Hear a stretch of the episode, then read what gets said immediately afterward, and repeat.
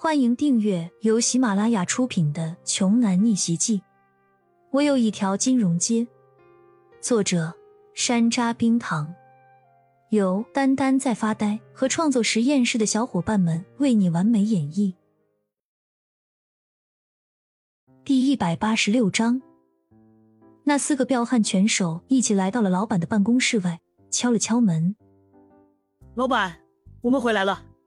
进来。陆源和蒋秋正上演野兽大战小兔子呢，然而看到四个人进来，却也丝毫没有避讳。陆源喘着粗气说：“怎么样，处理掉了吗？”“嗯，已经处理掉了，尸体就在小树林，一时半会儿不会被人发现的。”大汗淋漓的陆源点了点头，满意的来了一下最后到底的冲刺，然后才说道：“好。”去准备比赛吧，今天每个人都给你们发一千块钱。多谢老板，我们就先走了。表面上，四人还是很高兴的应了陆源一句，但是同时都在心中鄙视着他。帮你杀个人才给一千，去你大爷的吧！骄阳找到一个不起眼的角落坐了下来，静静的等着五号拳手等人的消息。没过多久。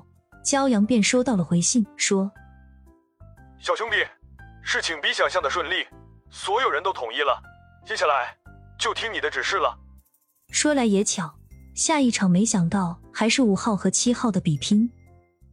由于上一次七号赢了，所以这一次买七号赢的人很多，买五号赢的赔率已经涨到了一赔五。骄阳对剑石说：“去压一一买五号赢。”哼哼，陆源，真想看看你被我赢的倾家荡产的表情。在这个地下黑拳场所里，每天的流水高的吓人。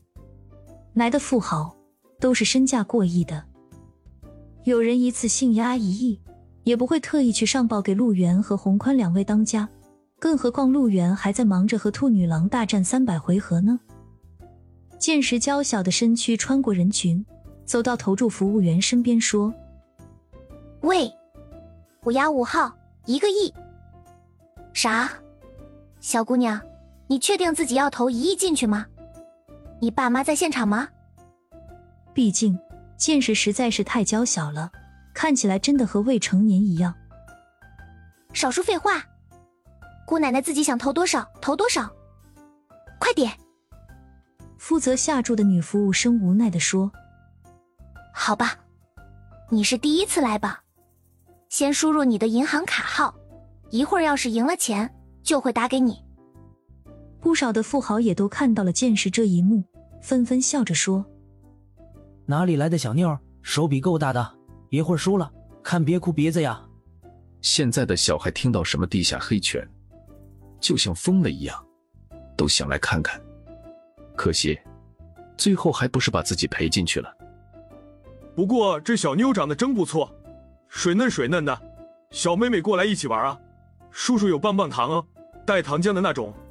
剑石看着那个挺着大肚子的男人说：“死胖子，你那指甲盖大小的棒棒糖留着自己吃吧。上厕所只看到肚子，看不到下面家伙的废物。想满足老娘，你还欠得很呢。”噗噗噗的，四周响起了一片喷口水声。个头儿这么点的小萝莉，说话真的是惊死一片男人呢。骄阳在角落里听的是目瞪口呆，这清秀的模样和说出来的话完全不符啊。见识像是打了胜仗的母鸡，随便找了一个位置坐了下来。他不便回到骄阳的位置，至少现在还不行。擂台上的比赛很快就到了白热化，五号和七号打得难解难分，投注也就此封盘了。让五号赢，骄阳缓缓说道。擂台上的两人接到命令后，很快便转换了攻防。七号拳手节节败退，最后被五号拳手一拳打倒。卧槽！七号这么废物，老子投了一千万啊！我的钱啊！我的钱！周围一片哀嚎，他们都是看了上次比赛之后跟着投七号的人。骄阳并不同情这些人，有这闲钱干点什么不好，偏偏来这里赌拳。哈哈，小牙签儿，看到没？我赢了，怎么样？服不服？剑石高兴的手舞足蹈，还不忘嘲讽那个胖子。